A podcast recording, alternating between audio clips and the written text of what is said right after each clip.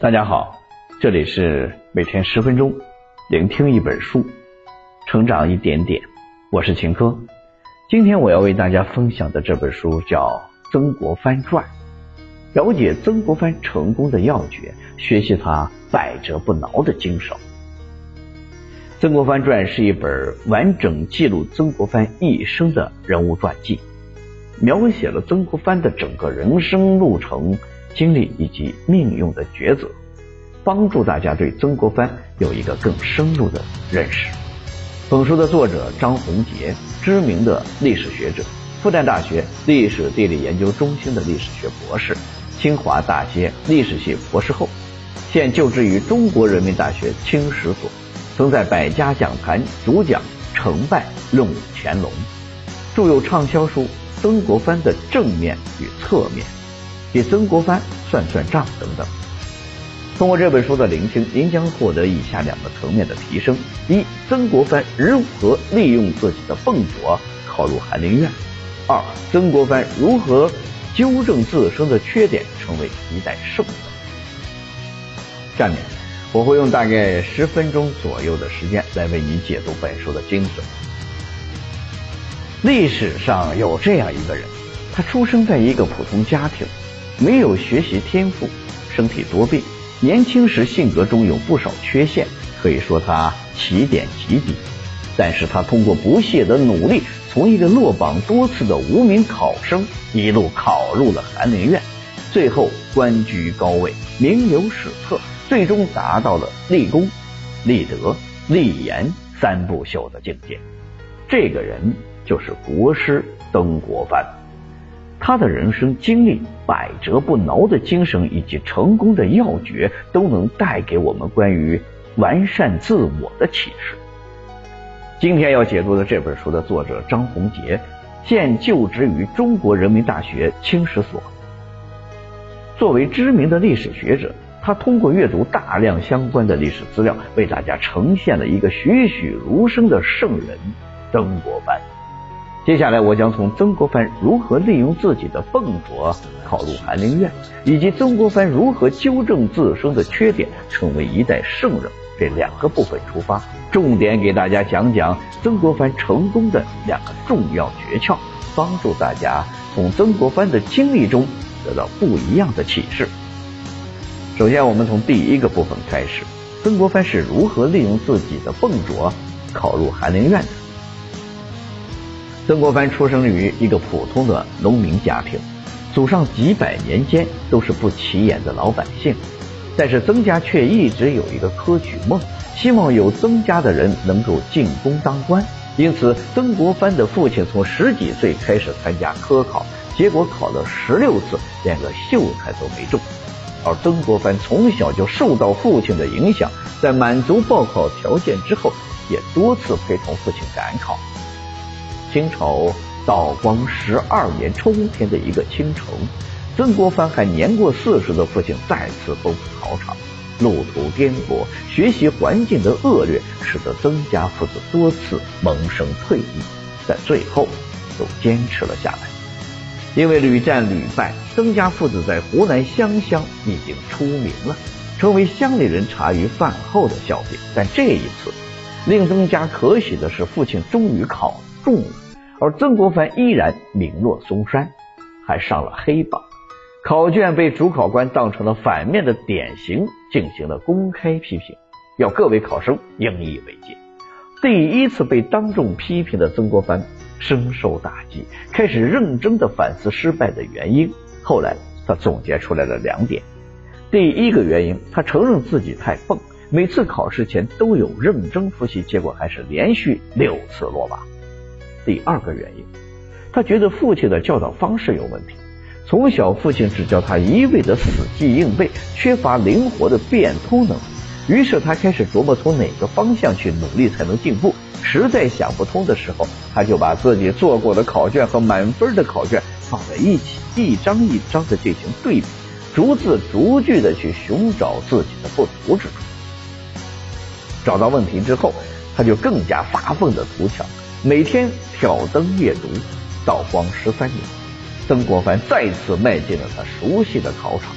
但这次开考，他比以往显得更冷静，先是静坐思考，等构思好了框架，再慢慢的在答卷上写下答案。功夫不负有心人，这一次曾国藩考中了秀才，也为自己挽回了颜面。之后的曾国藩蹦鸟先飞，再加上掌握了考试的诀窍，又中了举人。但曾国藩并没有就此止步，继续努力往进士的方式前进。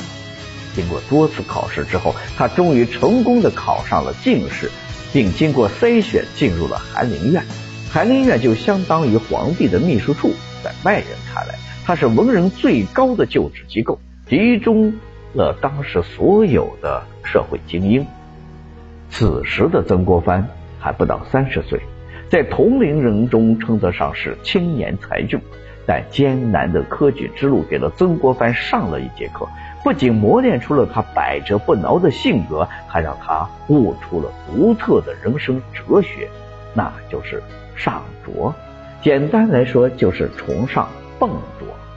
作为一个笨拙的人，曾国藩认为下笨功夫。也有诸多的好处。一是笨拙的人没有资历资本，不自傲，深知笨鸟要先飞，总是比别人更早努力；二是笨拙的人总是失败，受的挫折多，抗打击的能力更强，因此逆商比较高。三是笨拙的人不走捷径，不懂得投机取巧，遇到问题只知踏实行动，努力克服。因此，做的事不留死角，更务实。那些自认为聪明的人，不愿意下笨拙，急于求成，基础打得不牢固、不扎实，结果走不远。所以，笨拙虽然看起来慢，其实越到后来反而走得越快。这是曾国藩一生中悟出的第一个关于成功的要诀。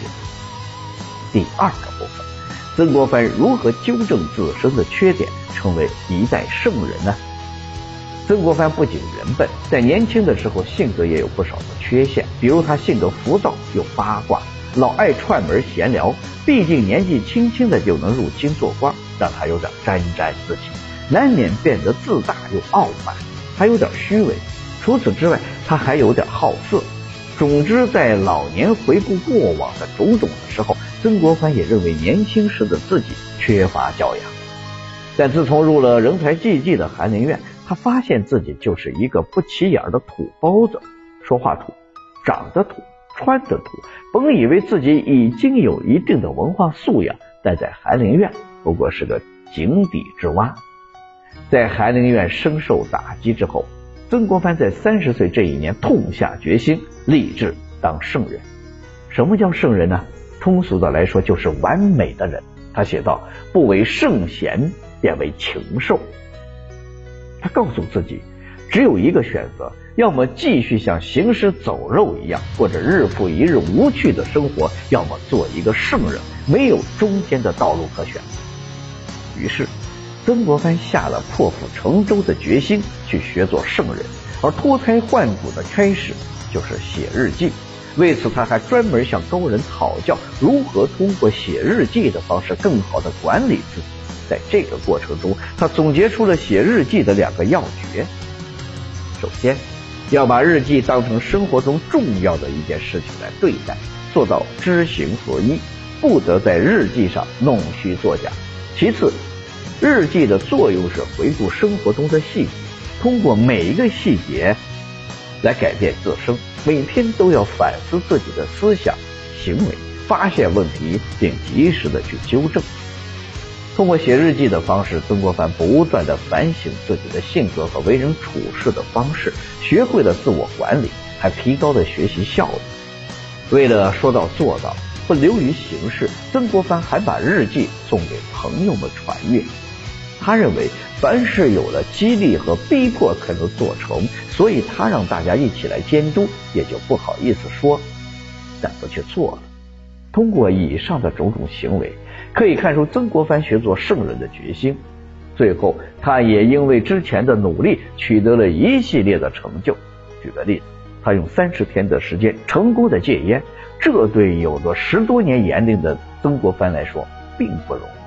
但是他后来才发现，原来要改掉其他的缺点比戒烟要困难得多。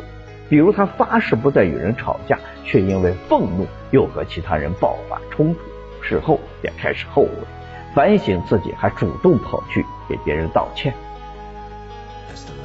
经过不断的失败，曾国藩领悟到，学做圣人不是几个月或者几年的事情，而是终生的事业。很多顽固的缺点要用一生的时间去纠正，因此他认为，在修身律己的开始阶段，重要的就是对自己要下狠心；而在进行阶段，更重要的是韧，就是要有韧劲儿，长期坚持，毫不松懈。曾国藩用三十天成功的戒了烟，然后用三十年陆续戒掉了其他更难戒掉的毛病，就这样不断的修炼。曾国藩的气质性格发生了很大的变化，他的品格越来越纯粹，待人接物越来越真诚、宽厚、周到，朋友也越来越多，他做事也就越来越有恒心、有韧劲，站得越来越高，看得就越来越远，最终成为了一代圣人。因此，曾国藩的成功第二个要诀就是要立志高远，学做圣人。说到这儿，这本书的内容我们已经基本上了解的差不多了。下面我来为大家总结一下。首先，我们讲了曾国藩崇尚笨拙，越笨越努力。艰难的科考之路使他认识到了自己的笨拙，也悟到了笨拙的成事方法，反而让他受益终生。接着，我们讲了曾国藩三十岁开始立志做圣人，通过写日记的方式不断的改正缺点，修炼自己。使自己产生蜕变。听完了今天的这本书，你学到了曾国藩的成事方法了吗？不妨学学他百折不挠的精神，让自己不断的精进，取得人生的成就。好了，以上就是今天这本书的全部内容。恭喜你，我们又听完了一本书。每天十分钟，聆听一本书，成长一点点。我是秦科，我们下期再见。